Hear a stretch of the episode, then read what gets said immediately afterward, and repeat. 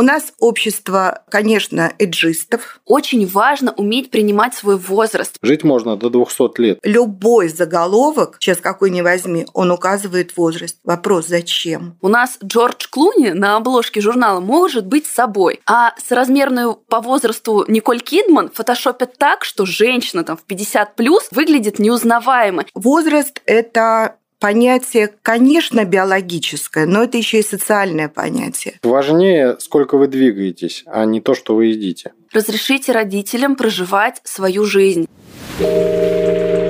Refill podcast. Друзья, всем привет! Меня зовут Алина Чичина, и это Refill подкаст. Подкаст, где мы вместе с нашими гостями заходим на территорию wellness и пытаемся с помощью самых разных подходов, практик и инструментов замедлиться и найти точки контакта с собой. Этот подкаст мы выпускаем в рамках проекта Refill. Refill – это российский wellness-бренд с глобальной любовью к осознанной и гармоничной жизни. Несмотря на то, что сегодня нас все больше окружает публичный дискурс о том, что старость не приговор, мы мне кажется, все так же начинаем уже с 25-30 лет выискивать на своем лице морщины, и на самом деле где-то глубоко внутри очень боимся этого процесса, очень боимся старения. На этом процессе и, в принципе, на старении построена целая огромная индустрия, косметологическая, фармакологическая, и взросление нам кажется чем-то что случится не с нами. Мы невероятно этого боимся, и боимся болезней, боимся изменения состояний, а еще мы очень часто не понимаем наших родителей, наших бабушек. И вообще, мне кажется, нам очень сложно представить и понять, а каково им сейчас, каково им там, где они находятся. Радует то, что к старости так относятся не везде. Например, в Европе или в Америке, в принципе, можно встретить вообще вполне себе очень жизнелюбимых, э, радостных и, кажется, по крайней мере, внешне здоровых бабушек и дедушек. И Сегодня мы попробуем развить эту мысль и поговорим с нашими приглашенными гостями и экспертами на тему того, как же пролонгировать свое хорошее самочувствие как даже э, в достаточно внушительном возрасте чувствовать себя э, бодрым и жизнелюбивым любимым. И начать этот очень важный для меня выпуск я бы хотела не с вопросов для наших экспертов, а с диалога со своей мамой, самым значимым человеком в моей жизни. Дело в том, что мы никогда с мамой на самом деле не обсуждали вопросы взросления, ее какого-то самоощущения своего возраста. И, в принципе, я пока не могу понять, а что она чувствует. Но это было бы, мне кажется, очень интересным, полезным для меня.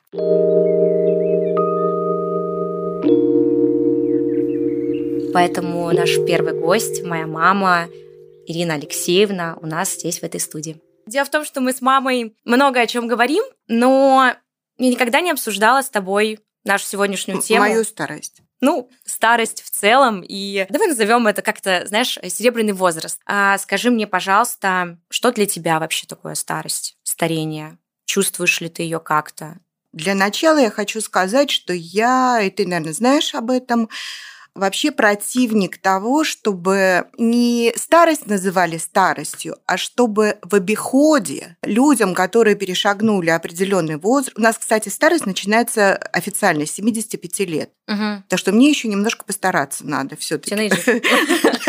Для того, чтобы это так вот звучало убедительно, и чтобы я могла вот уже в полном объеме обрисовать э, все проблемы и сложности этого славного периода жизни. Но вот э, если говорить о термине самом, то мне он кажется неприемлемым для того, чтобы его так широко использовали в обиходе. Потому что, с моей точки зрения, старость – это слово, которое заведомо негативно заряжено. Ну, как бы ты его ни пыталась облагородить, оно все равно оставляет за собой хвост вот этих негативных эмоций, и оно вот просто вот пригибает к земле человека. Есть знаменитый эксперимент знаменитого психолога Элен Лангер, она на основе своих исследований выпустила несколько книг. И одна из самых знаменитых «Против часовой стрелки». Эксперимент, вот э, если в общее схематично так изобразить его, он выглядит следующим образом. Пожилые люди, 75 лет, которые проживают э, в доме престарелых, их выдернули из этой среды, поместили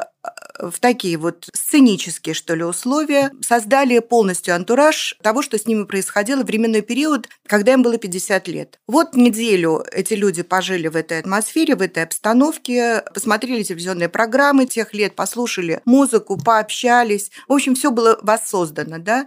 И организм неожиданно действительно повернулся свой биологический механизм вспять. То есть улучшились вообще все показатели здоровья. Ну, и не буду перечислять, угу. там, конечно, давление, осанка, весь сопутствующий набор, который, ну, вот уже для 75-летнего человека как приговор звучит. И фактически психолог доказала, что возраст – это понятие, конечно, биологическое, но это еще и социальное понятие, что есть некоторый момент иллюзии. Старость она вот в некотором смысле иллюзорна. Как ты себя ощущаешь, как общество тебя воспринимает, но у нас же общество тоже довольно специфическое. Вот это к вопросу о том, как социум относится к, к старикам, и, и предвидя вопрос, лояльно ли настроено оно, скажу, что нет. У нас в этом плане одно из самых диких обществ, потому что я не, не в укор говорю о том, занялись другими проблемами, какие-то там много очень половым вопросам, смене пола, вот этому очень много уделяется внимания, но пожилым людям вот не то чтобы не уделяется, совершенно другой крен. То есть общество не работает на перспективу, потому что сейчас вот отношения, ну, скажем, в широком смысле, людей, которые моложе, которые еще не чувствуют вот этого периода осени, вот, у них отношение какое, что пожилой человек, ну, он, видимо, заслужил, что он такой старый. Он, видимо, вот что-то не то. Я-то таким никогда в жизни не буду. Я-то все понятно, что умру молодым и красивым и здоровым при этом. Поэтому у нас общество, э, конечно, эджистов, это нигде не пресекать. Еще примеры журналистской практики. Надо сказать, что вот когда кого-то дискриминируют, у меня всегда было к этому какое-то вот особое отношение. Я вот лет в 20, да, лет в 20 почувствовала дискриминацию по, не по отношению к себе, а по, по отношению к, э, к людям, которые в возрасте. И я вела, выписывала даже заголовки газетные, где вот это четко прослеживалось. И вот, например, вот сплошь и рядом, сейчас откройте, это, это даже несложно привести примеры. Но вот я помню один из самых потрясающих. Сорокалетняя певица, имя uh-huh. Рек, там какая-то uh-huh. певица, была замечена в ЦУМе. Она делала там покупки. То есть для того, чтобы сказать, что певица пошла там в ЦУМ отовариваться, ну, да, обязательно нужно, да, обязательно указать ее возраст. Любой заголовок, сейчас какой ни возьми, он указывает возраст. Вопрос, зачем? Что это дает? Ну вот, пожалуй, я бы так ответила на этот вопрос.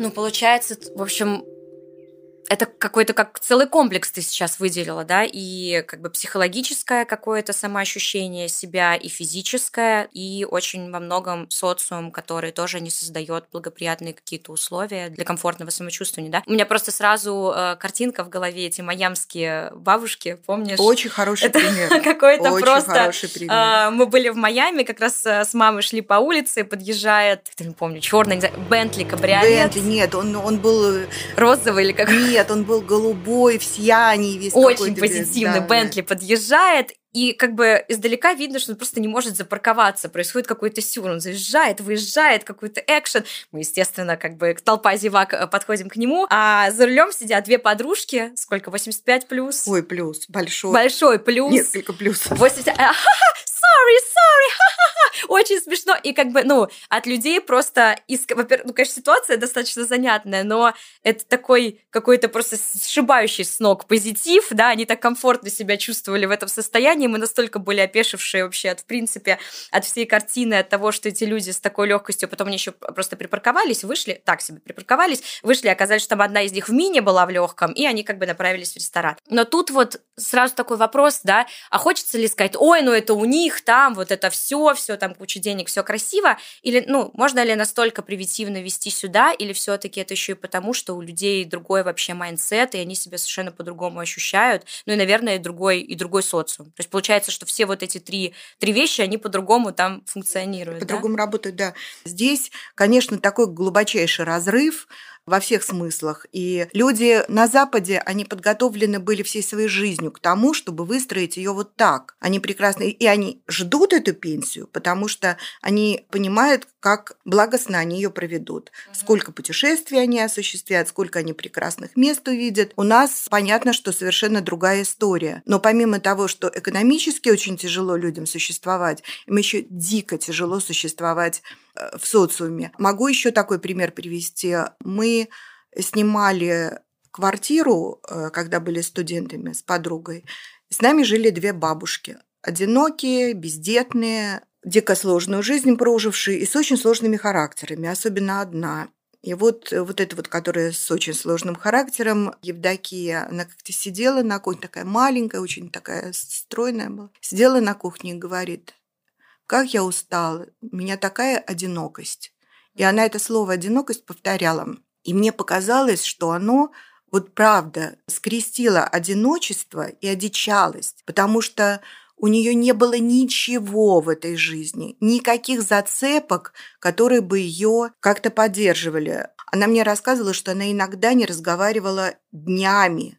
Вот ты сказала как раз, когда вы были студентками, снимала квартиру. Давай вот немножко об этом. Вообще, в принципе, ты ощутила вот в какой-то момент, даже с психологической точки зрения, что вот что, что-то как бы как в одночасье в тебе поменялось, или ты до сих пор не до конца чувствуешь и ощущаешь свой возраст? Как, как ты вот... Нет, ну, конечно, любой человек, но ну, он каждый день видит себя в зеркале. Перемены не замечает. Перемены заметны, когда ты, допустим, встречаешь однокурсников, и они сползают с лица.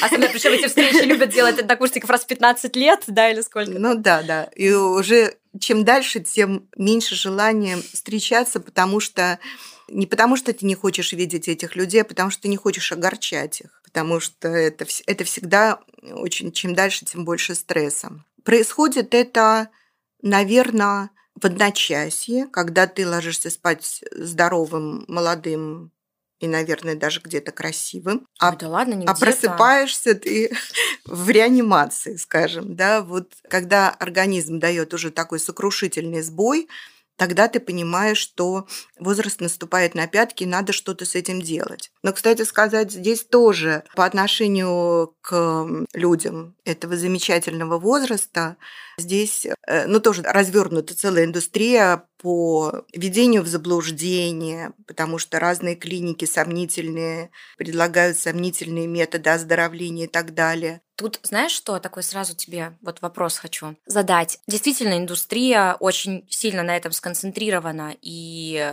вот ты прям очертила такой определенный круг, да, вот волшебников, которые обещают себе уже прям волшебную пилюлю, но параллельно вместе с этим, отчасти, что мы слышали на протяжении всего первого там сезона Refill подкаста, это такой масштабный, масштабное сейчас продвижение вот превентивной медицины, anti-age медицины, когда вот уже, уже сейчас условно я должна работать на перспективу и как бы выполнять какие-то определенные вот э, действия, чтобы чувствовать себя хорошо и продлить вот эту, ну, не, знаешь, не просто возраст, а какой-то качественный условно возраст. Как ты вообще относишься и ко всем сейчас каким-то модным, ну, даже, знаешь, не модным, а каким-то вот таким общепринятым, которые сейчас популяризируются советы по поддержанию какого-то вот э, такого лайфстайла условно, они тебе по каким-то причинам не близки или близки?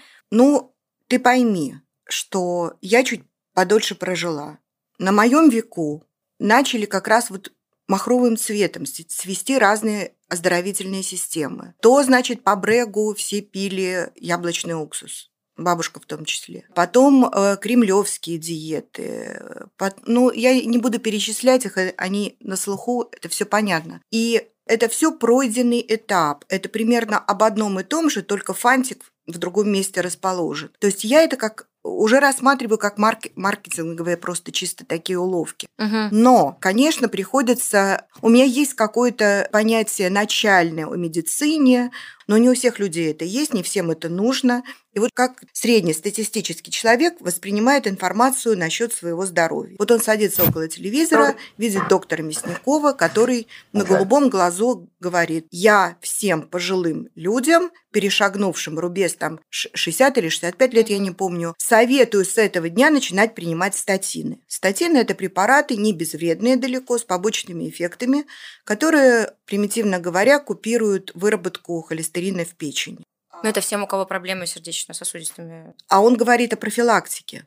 Он говорит, чтобы эта проблема не возникла, вы начинаете пить статины. Здесь Вот сейчас перевернулась вот, вся э, превентивная медицина. Да, вот, вот с этого, с этого- понятно, что об изъянах медицины можно долго говорить, что человек не воспринимается полностью как целостный объект, что если у тебя болит плечо, то не факт, что проблема в плече, а может быть проблема вообще в пятке, что, скорее всего, так и есть. Но вот таким вот э, никто не занимается синтезом вот этого всего. А получается, что пей статины. Статины параллельно разрушают все, что можно разрушить. И появляется, допустим, у человека появляется нужда что-то альтернативное посмотреть. Он заходит в YouTube и видит там доктора Шишонина, который очень строго говорит, если вы начали пить статины, то с этой минуты я, чтобы у вас их не видел. Прекратите это немедленно. И вот так заплетаются, э, я не в укор никому говорю, я говорю Мгм. просто, что настолько трудно эту информацию отобрать, передовериться, сделать для себя какие-то выводы из всего того массива, который присутствует. Поэтому люди шарахаются от статинов к йоге, от йоги к шишонину и так далее. И, ну, и параллельно, конечно, проблемы со здоровьем только нарастают.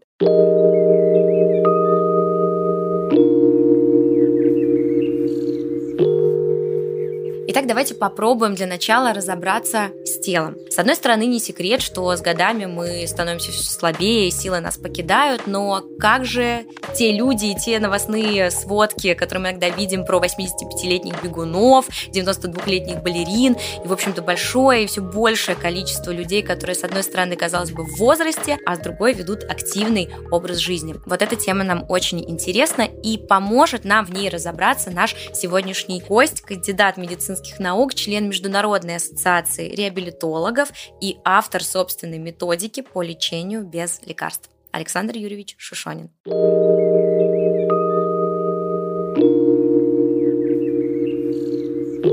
Александр Юрьевич, на самом деле, в общем-то, как я уже говорила, да, в нашем таком предварительном небольшом смолтоке, этот выпуск у нас посвящен поколению 55+, то есть поколению наших родителей. И обычно же, когда мы живем, у нас время пролетает, мы, в общем-то, не переживаем о здоровье, ничего не болит, а потом как будто бы в одночасье по мгновению все начинает сыпаться, и нас накрывает неистовой волной недомоганий. Почему, вот к вам первый вопрос, вообще с возрастом начинает все болеть? На самом деле нарастающий объем гиподинамии, то есть недостатка движения, который в наше время приобрел особую актуальность из-за компьютеров, гаджетов, автомобилей, лифтов и так далее. Да, люди мало ходят, банально. Вот это основной фактор, который приводит к тому, что тело начинает просить движения у человека. Оно начинает и своим языком, языком тела просить. Как? Болеть начинает все, связки, суставы и так далее. А человек думает, о, что-то меня начало все болеть, надо мне лечиться. Побегу я быстрее к врачу, пусть он меня полечит. Вот бежит он к врачу, а врач-то тоже не понимает, что это тело человека просит двигаться, чтобы он двигался больше. Начинает его, ну, тело-то заболел, надо обезболивающее назначить для начала. Обезболивающие таблеточки назначил, а они токсичные. Печень страдает, желудок страдает.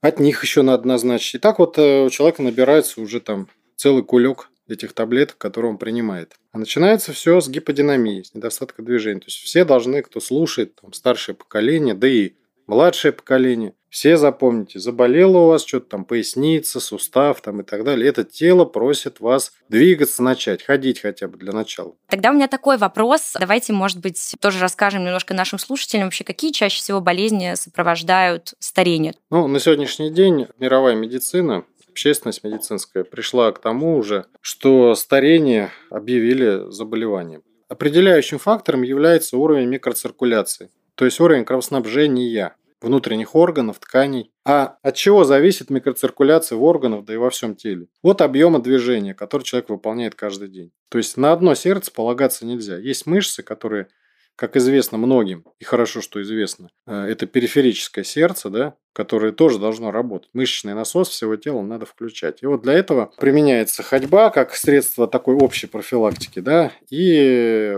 применяются в случаях уже развившихся заболеваний хронических методы лечения движением, да, то есть специальные тренажеры лечебные, там, программы лечебные, гимнастики лечебные, да, которые имеют каждый свою терапевтическую нагрузку – но то, чем мы занимаемся в клинике, по сути, да, Мгм, То есть лечим мгм. без лекарств с помощью движения, прежде всего. Поэтому а, из этих всех заболеваний, вот возвращаясь к сути вашего вопроса, да, э, с определяющим является заболевание сердечно-сосудистой системы. А в основе всех инфарктов и инсультов, от которых умирает 16 э, миллионов человек примерно в год, то есть сердечно-сосудистые заболевания, лежит гипертоническая болезнь. Это самое распространенное заболевание на Земле. И ее никто не боится. Тут в медицине есть два течения. Традиционное течение – когда мы говорим, ну да, мы понимаем, что от гипертонии появляются инфаркты и инсульты. Поэтому мы будем гипертонию лечить с молодых ногтей таблетками. Статинами. Статинами, да. Но это не гипертония, это атеросклероз. Статинами пытаются лечить, что глупо тоже. Это такая не очень перспективная стратегия. И более перспективная стратегия, которая говорит, что надо не таблетками лечить с молодых лет, а прививать молодежи образ Э, активного движения, да, жизни в активном движении. Через популяризацию ходьбы, через популяризацию оздоравливающих видов спорта, через популяризацию движения, по сути, как фактора жизни. Как Аристотель говорил, движение есть жизнь.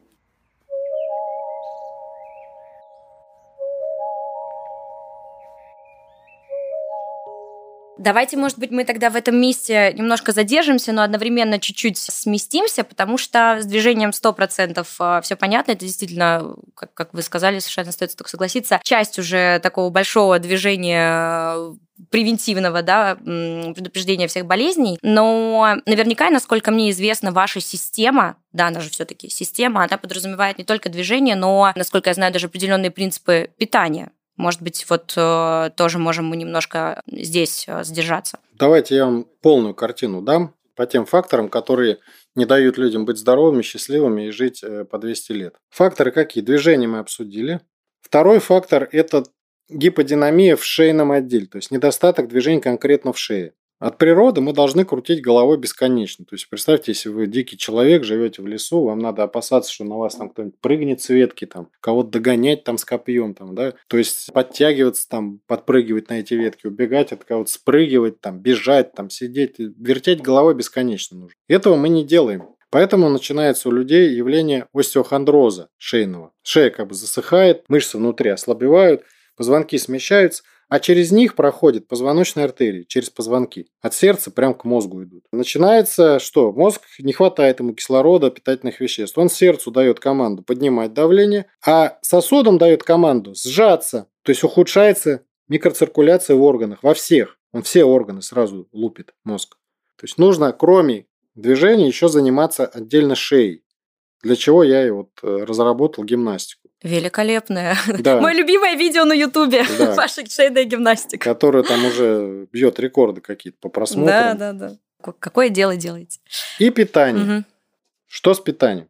Значит, организм наш устроен так, что он умеет делать глюкозу. Из чего он ее делает? Из жиров в основном. То есть э, жирная пища, когда человек употребляет, он делает из нее глюкозу. Столько, сколько ему надо. Ни больше, ни меньше. И чтобы не было нагрузки на биохимические каскады, вообще-то э, глюкозы много не нужно.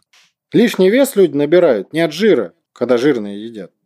Из него как раз он будет глюкозу делать. Да? То, что ему не надо, он, он просто не будет всасывать, он уберет в туалет. А когда сладкого переедают, да, ну, сахар, когда макароны, картошка, фрукты, тоже там много очень э, углеводов быстрых. Ну, то есть правильно ли я понимаю, что мы тут подразумеваем фактически полный отказ от углеводов, то есть такая своего рода как кето-диета получается? Да, кето-диета – это, в общем-то, очень любимое мною мероприятие, которое я назначаю пациентам сразу прям. Но, опять же, я никогда ее не воспринимаю как самостоятельное лечебное средство. Угу.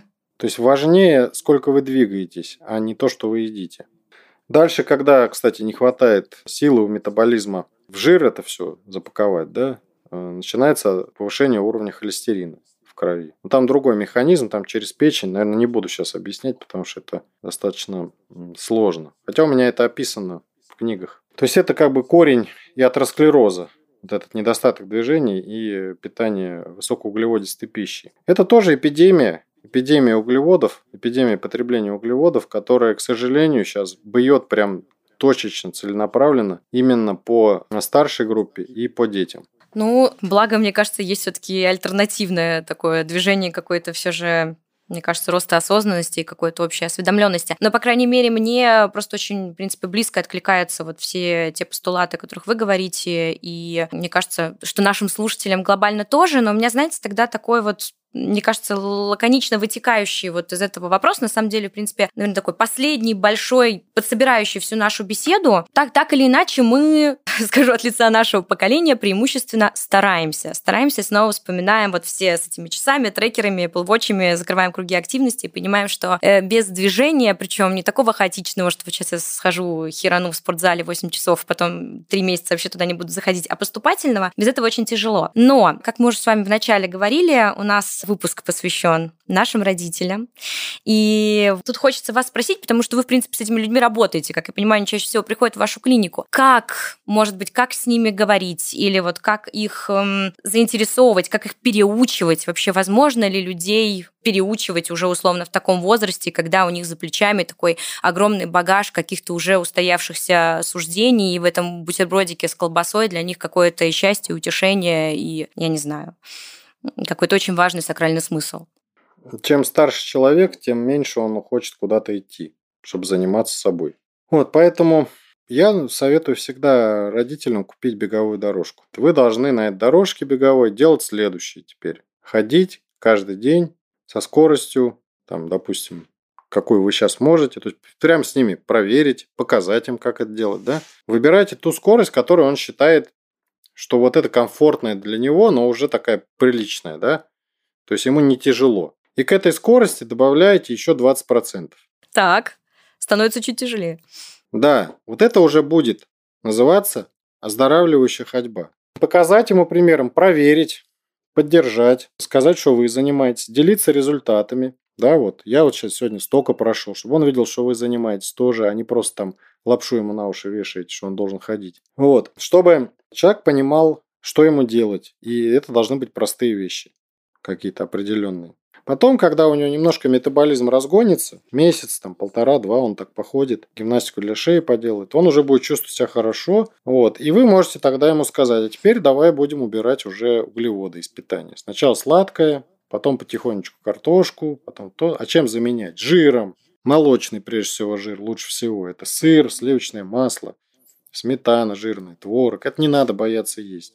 Так, понятно. В общем, поступательность, поддержка, ненасильственный, скажем так, э, легкий контроль, братское плечо. Да. А, и не все сразу.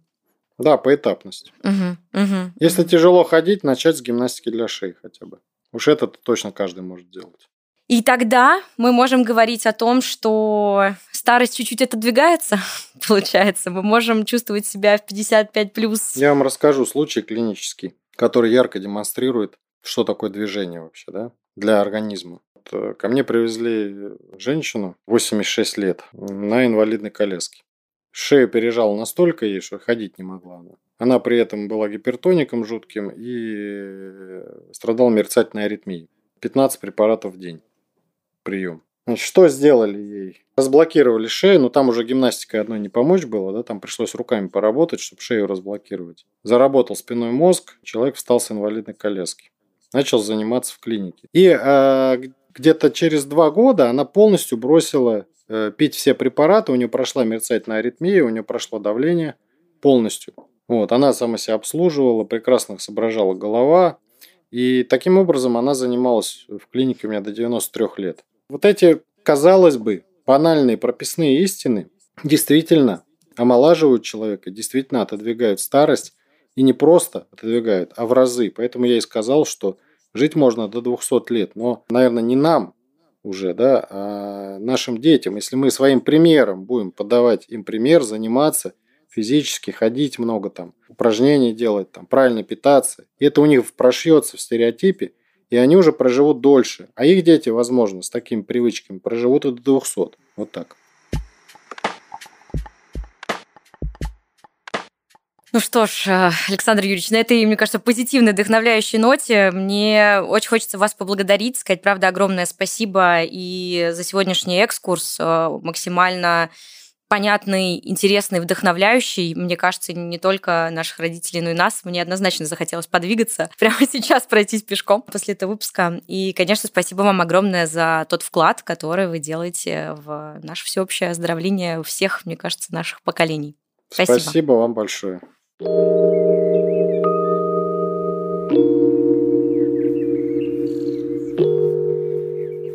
Я делаю для себя синтез пока. То есть я пробую и там, и сям. Э, Не могу, ну это просто риск. Я чувствую, Мгм. что я очень сильно рискую, и, Мгм. к сожалению, это подтвердилось. Поэтому я вот пока выбираю вот такое нечто среднее, пытаюсь усидеть на двух стульях.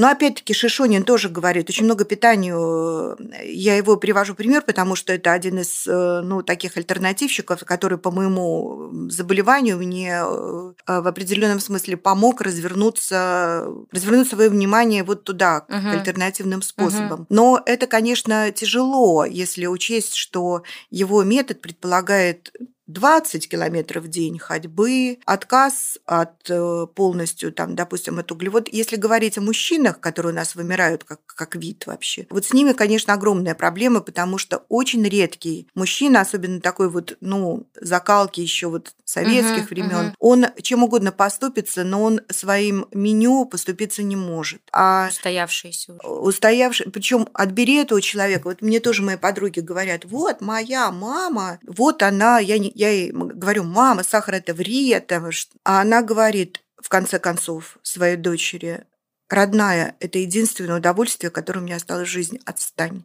Вот, но практически все так существуют, опять-таки, возвращаясь к теме о том, на что обречены э, пожилые люди и почему с них иногда спрашивать не- нельзя по такому гамбургскому счету, как вот мы иногда пытаемся это делать. Нужно оставить их в покое большей частью, вот о чем я, в частности, вот со своей подругой говорю, когда ночью переживает мамин рацион, мама не двигается, мама то, мама все. И я говорю ей о том, ну вот примерно вот этими словами э, пытаюсь убедить, что не надо это, вот это уже будет точно во вред. Если мама сама пришла к этому и спрашивает совета, только в этом случае, если от человека идет импульс, только в этом случае надо помогать, что-то советовать, куда-то вести и так далее.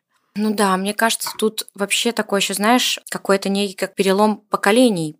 Мне кажется, вот вы между, знаешь, между вашим и нашим поколением, вы то поколение, которое очень много все равно отдавали э, своим родителям, очень, очень много им, ими занимались. А как будто бы наше поколение, оно уже немножко в другую реверсивную сторону идет, в сторону вот большего какого-то, не знаю, там, должествования типа своим детям, себе. Ну вот знаешь, даже наше поколение называют поколением эгоистов, что мы такие вот... э, Ну, очень много сейчас появляется парадигм каких-то там, не знаю, по, по бесконечному поиску себя. Ты согласна с этим? Нет, Нет? нет, абсолютно. Во-первых, мы не обозначили возрастные критерии. И Возможно, что все еще, ну, во-первых, не то, что все впереди, я от себя получаю огромную помощь. И ты тут скорее исключение. Так Ну, вот, если Я в общем Если, если говорить о нас, о нашей модели семьи, то тут э, просто ровно все наоборот. Ну, мне иногда просто казалось, что, ну, там, например, ты в приоритет ставишь не себя, а, например, там, помочь бабушке. Каких-то моментах Понимаешь, себя больше Что вот э, поколение мое, оно уже немножко другое. Я вот видела, как менялось поколение возрастное.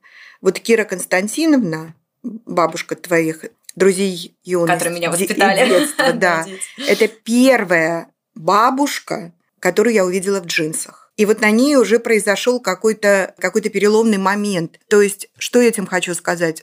Бабушки стали современниваться вот на этом. Вот, э, люди, которые моложе Киры Константиновны были, они остались в тех временах. Их развернуть к чему бы то ни какой-то к элементам современности было невозможно ни в одежде, ни в образе мыслей, ни, ни в питании, абсолютно у них, потому что советская система, она как никакая другая. Нужно еще раз понять, что это люди раненые. Да, как будто время прошло, они же остались там, да, они же постоянно. Конечно, и равно- им там было хорошо. И хорошо не потому, что все здорово было на самом деле, а потому что это молодость. И они привязаны ко всем вот, вот этой якоречке, все там остались. И, для, и очень сильно изменилась жизнь. Вот если мы с тобой можем, ну извини, примерно одну и ту же одежду носить, да, Так и ну примерно одного же стиля или, э, ну, Раньше этого не было. Этого вот мою маму э, сподвигнуть на то, чтобы она воспринимала что-то. Э, ну, я так, ну, уж очень упрощаю, возможно, но это тоже показатель. Угу. Это тоже разговор о том, насколько огромная дистанция во всем.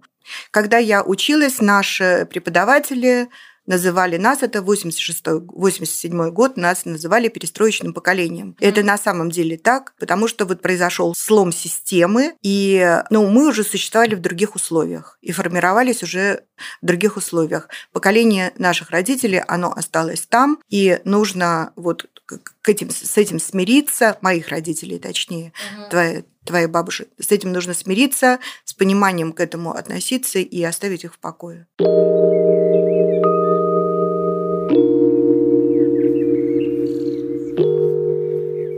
Физическое здоровье, конечно же, всегда рука об руку идет с психологическим благополучием. И я думаю, мы все прекрасно понимаем, что в любом возрасте мы хотим чувствовать жизнь наполненной, себя счастливыми и гармоничными. Поэтому сегодня у нас в студии очень важная, горячо любимая наша команда гостья. Вы могли слышать ее в нашем первом сезоне Рефил подкаста. Лена Мицкевич. Лена – практикующий психолог, тренер эмоционального интеллекта и ведущая подкаста «Ты – это важно». Лен, привет! Лен, мой первый к тебе вопрос. Да. Скажи, пожалуйста, вообще часто ли к тебе приходят люди с э, запросом проработки вот темы истории со старостью, вообще с опасениями, страхами по поводу старения? Знаешь, я могу тебе так сказать. Конкретно вот подобные формулировки, как запрос, в моей практике редки. Но, но. Каждый раз, когда заходит вообще история про самоценность самовосприятие, вот эти вот истории, а как я принимаю свои изменения, а что я вижу в зеркале, а как мне осознавать, сколько мне лет, они всплывают бессознательно. Угу. Мы страшимся не самой старости, не самого возраста, а мы страшимся потерять свою ценность вследствие этого. Угу, Понимаешь? Угу. Не цифра сама по себе страшит. Потому что всегда смеюсь и говорю, что бабушка это не вопрос э, возраста, это вопрос состояния души. Сто процентов огромное количество женщин в 60-70 лет, это их не назовешь бабушкой. Вопрос, как они себя ощущают, как они выглядят, как они себя чувствуют. И мы, когда говорим о возрасте и вообще о страхе старения, именно внутри раскапываем историю того, что я боюсь потерять свою ценность потерять свой ликвидный вид, потерять свою красоту, а, вообще восприятие и отклик, а как на меня будут смотреть другие. И часто это бывает вследствие того, что я смотрю на себя через мир, а не на мир через себя. Вообще гендерные, есть ли какие-то гендерные различия вот в э, старении, например, восприятие того, с чем сталкивается, с какими мыслями женщина, которая э, стареет, а вот мужчина, который... А давай я тебе отвечу вопросом на вопрос. Давай. Как воспринимается визуально седовласый мужчина э, лет. А как воспринимается 50-летняя седовласая женщина? Ну, слушай, мне очень нравится, как выглядят э, некоторые, как, как ведут себя, как чувствуют себя некоторые женщины. Но тут я понимаю, как бы и тоже твой вопрос. Это скорее вот опять-таки, это же все вообще про формирование какого-то стержня, да, и самоощущения. И вот как раз-таки те, кто в ком он есть, и кто это транслирует, ты на них смотришь и думаешь, боже, вот я хочу так же. Она просто секси в свои там уже 85, и такая стильная, красивая, и такая подача. Но одновременно мы, мы точно так же видим, да, перефотошопленные лица и вроде бы движение к diversity, но на самом деле... Нам постоянно хочется молодиться, а иногда это действительно вопрос какого-то мувитона. Зачем мне обесценивать тот опыт, который я прошла? Очень важно уметь принимать свой возраст, принимать себя. Правильно ты сказал, это вопрос внутреннего самоуважения. Могу ли я без стыда и неловкости принимать то, что со мной происходит, и то, как я выгляжу. Потому что в страхе старения очень много такого отвержения себя и вот этого чувства стыда. Такая я как будто бы в мире быть не могу. Такая я не чувствую себя ценной. Такая я не чувствую себя уверенной. И это все опирается на внешние обстоятельства. То, о чем мы здесь говорим, это проблематика постсоветского про- пространства.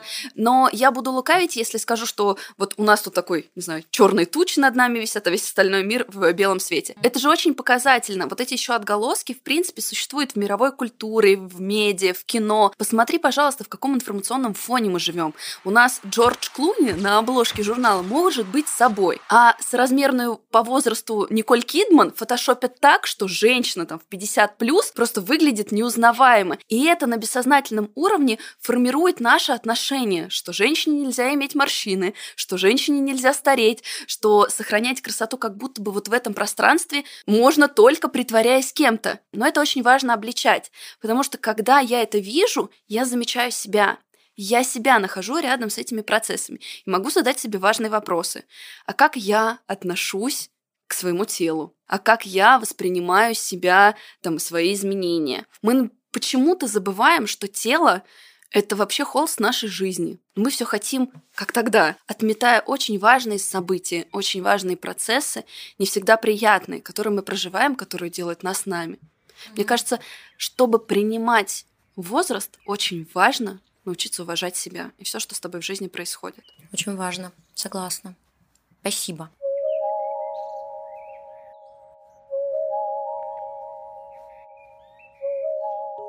Лен, такой второй блок, наверное. Мне кажется, очень важно, мы сейчас посмотрели в эту всю вообще ретроспективу и какую-то вообще плоскость э, происходящего. Мне хочется немножко с тобой пойти сейчас в диалог между нами и нашими родителями, потому что, мне кажется, вот это вот налаживание и выстраивание моста и какого-то комфортного экологичного диалога, это очень-очень важно, да, в процессах, ну, в общем, в принципе, гармоничного существования и в том числе нашей какой-то помощи или, наоборот, э, даже правильного дистанцирования от вот, вот их вот этого процесса. И контекст проблемы. Вот вроде я, значит, здесь на нутрициолога поучилась, тут что-то еще выучила, здесь там еще что-то узнала, тут еще что-то взяла. И вот, знаешь, вся э, пыщу и желаю, жажду всем вот этим вот делиться, во мне столько знаний, я смотрю, у нее там нет сил, у нее, она вот сидит на статинах, и вот я говорю, мама, что ж ты жрешь, что тебе нужно перестать есть это, есть это, вот сюда и вот сюда. Я просто поняла, что я изнасиловала уже свою маму всеми вот этими желаниями помочь это с моей стороны, и мне же больно, ну, как бы я смотрю... Проблема не в маме же, проблема в тебе. Ну, во мне, конечно, всегда, да, проблема. Но здесь, здесь история,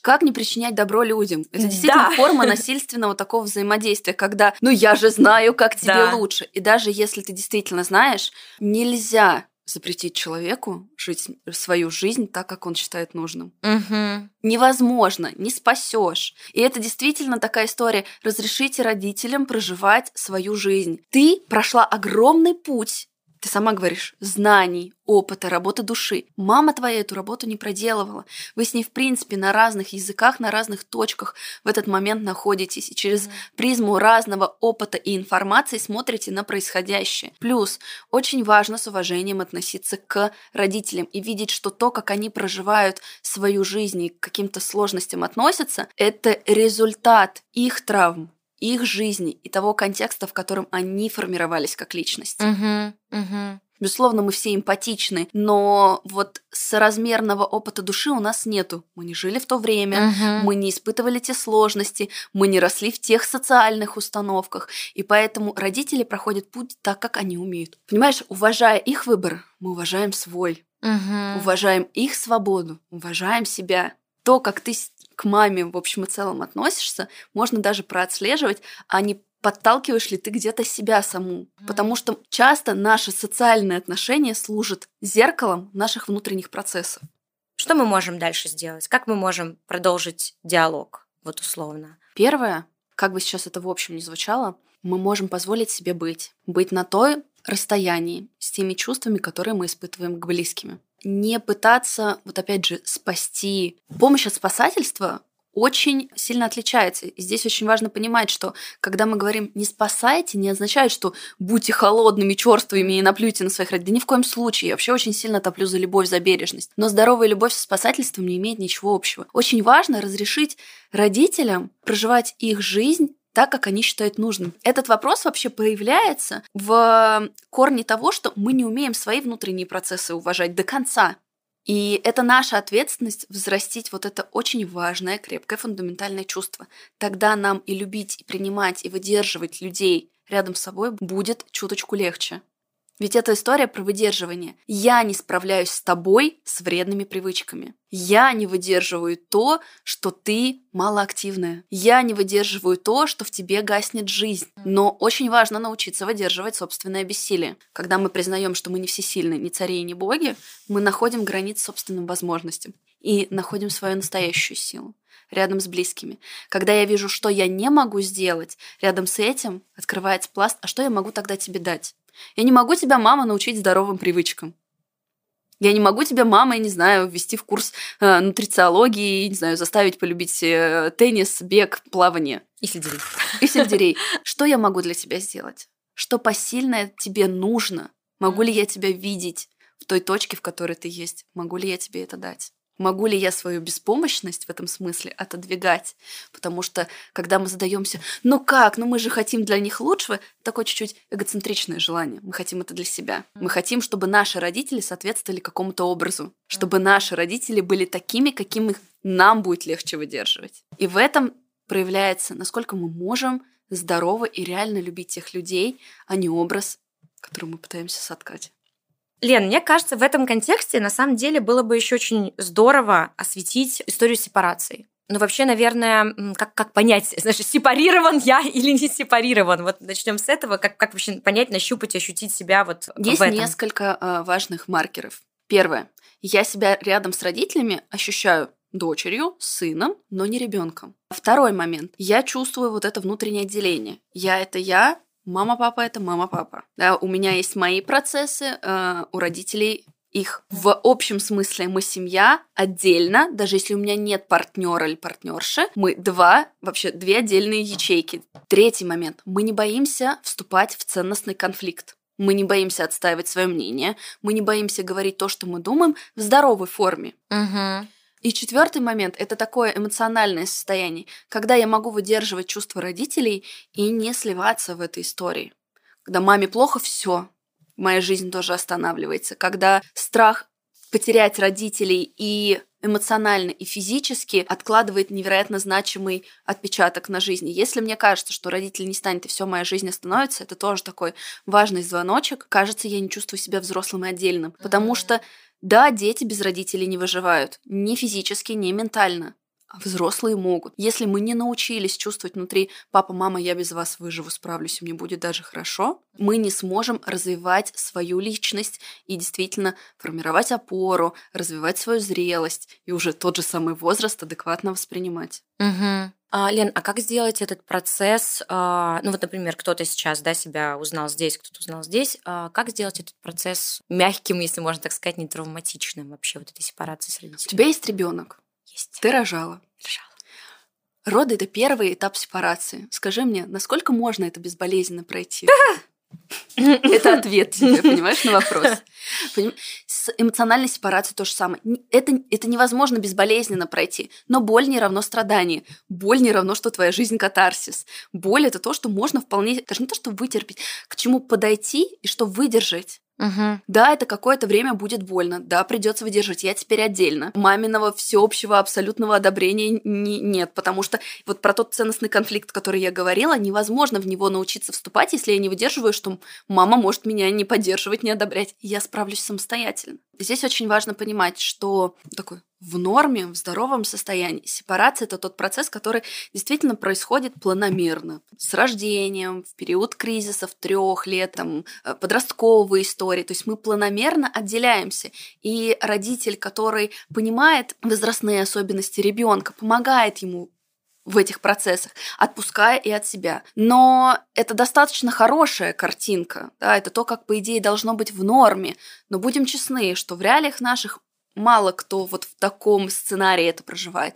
Поэтому зачастую нам приходится весь этот объем, что мы не допрошли в своем возрасте, потом единомоментно проходить там в 20, в 30 mm-hmm. лет, у кого как. И это, конечно, отягощает процессы. Поэтому, если вы сейчас у себя узнаете, э, имейте, пожалуйста, в виду, здорово находить себе поддержку в этих процессах, потому mm-hmm. что в боли очень важно оставаться не одному.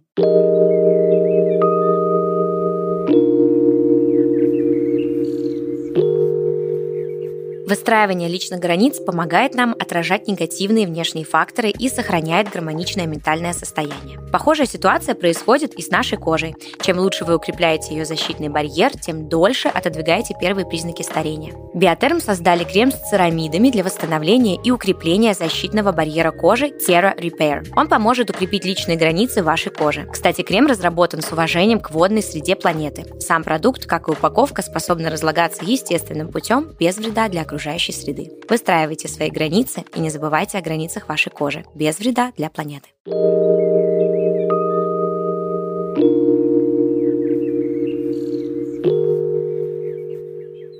Ты рассказывала про свою подругу. Не знаю, про подругу ты рассказывала, про меня ли ты рассказывала. А, но я в любом случае в этом себя очень сильно уловила.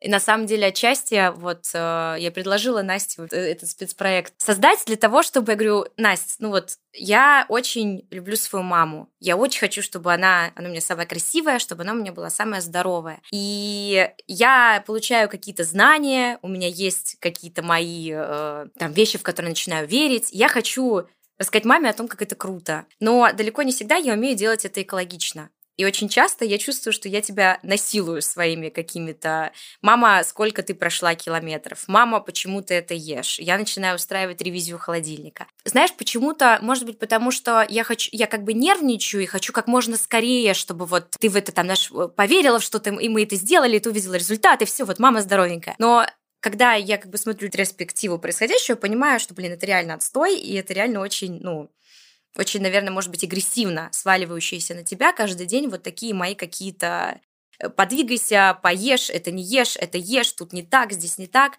Собственно, вот, э, да, это, это я к тому, что и мне очень хотелось, и хочется, да, вообще с помощью всего вот этого нашего спецвыпуска понять, как, в частности, я могу более экологично строить с тобой диалог, где вообще вот эта граница может быть, э, ну вот как будто из твоего ответа, как будто и не всегда надо что-то Я тебе так отвечу, я поняла. Вот смотри, доказано, что родитель не должен обучать своего ребенка. Для этого э, лучше его отвести куда-нибудь в начальную школу, куда-нибудь там э, в развивающую, как это называется, группу развития, uh-huh. вот детского, да, uh-huh. чтобы это делал человек со стороны.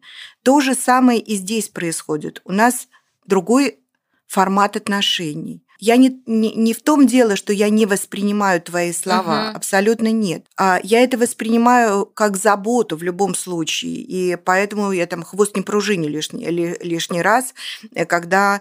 Но еще раз повторяю, здесь определенная степень отстраненности должна быть в этих вопросах. Лучше, если ты натравишь на меня какого-нибудь э, нутрициолога очередного, и он мне все расскажет, как я не права или любого другого человека, там, ну, специалиста, понимаешь, чтобы эти знания или не то что знания, а вот лишнее, как бы так сказать, ну, конечно, это, это выглядит как, как чесночная давилка там.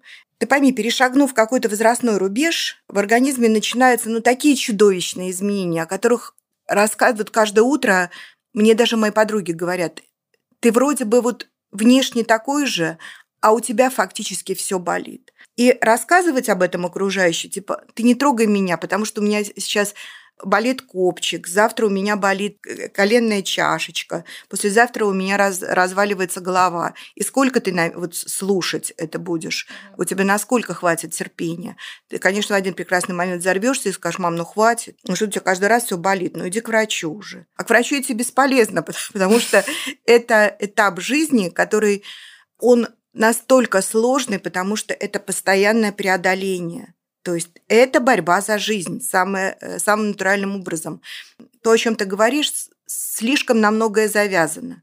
Угу. Слишком вот э, это вот все как-то, так сказать, ну, вот таким томным образом это не происходит. Это все через преодоление, через боль, через твои собственные какие-то осознания, даже через настроение. Иногда важнее, чтобы поправилось настроение, чтобы у, человека вообще снижена воля к жизни. Вот это надо понимать, что иногда э, накрывает так, что ты не понимаешь, зачем тебе утром просыпаться. Поэтому вот эти разговоры, что, мам, ты не ешь яблоко на ночь, это углеводы, но они вот выглядят уже просто, знаешь, немножечко смешными по сравнению с тем, что, что ты катаешь у себя в голове. Поэтому вот я за то, чтобы эта тема, прозвучавшая один раз, когда всем все понятно, карты раскрыты, ты понимаешь, что ты должна делать, что ты не должна. Если ты это не делаешь, значит, надо махнуть рукой на определенный период, да, хотя бы, угу. и предоставить, я бы сама так делала, контролировала, но со стороны, но вот не в таком режиме э, вот э,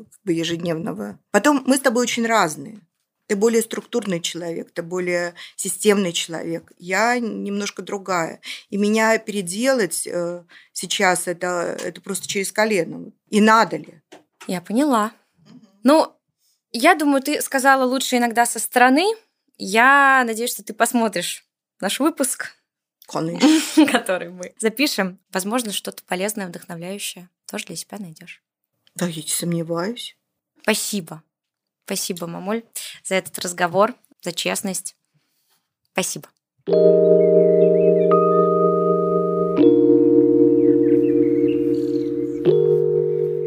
Ну что ж, друзья, это было настоящее путешествие. Что хочется сказать? Первое и, на мой вкус, очень важное, что старость – это не столько про возраст, сколько про наше внутреннее состояние и самоощущение. Ведь можно и в 30 лет чувствовать, что жизнь нас покидает, энергии и сил больше нет. А можно в 85 быть задорным, бойким старичком, который ходит на танцы и встречается с друзьями. Второе, и на мой вкус тоже весьма немаловажное, да, в 50 не нужно пытаться представить, что ты в два раза моложе, но вот чувствовать себя моложе своих лет и моложе многих сверстников вполне возможно, и об этом нам подробно рассказал наш гость Александр Шишунин. Правда, для этого придется постараться и поменять свои пищевые привычки и добавить в жизнь большое количество физической активности, а также не забывать о важности шейной гимнастики, но об этом нам тоже рассказал гость. И, наконец, на мой вкус самое главное – что для того, чтобы более спокойно, комфортно относиться к своим возрастным изменениям, уметь принимать их, а также к лайфстайлу наших родителей, бабушек и дедушек, нужно пройти два очень важных этапа. Во-первых, повзрослеть эмоционально и взять ответственность за свою жизнь в свои же руки.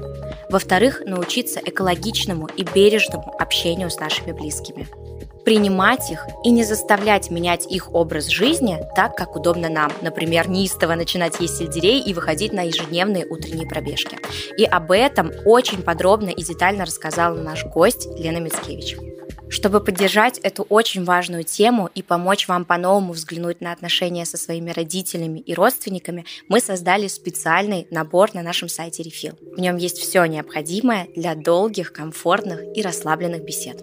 Ну что ж, спасибо вам огромное, наши дорогие слушатели, а теперь еще и зрители, за то, что были с нами, за то, что поддерживали нас на протяжении всего пути, за то, что посмотрели этот выпуск и, надеюсь, оставите свое мнение о нем в комментариях, а также поставите нам оценку на всех подкастерских площадках. Для нас это очень-очень важно и помогает нам становиться лучше каждый день.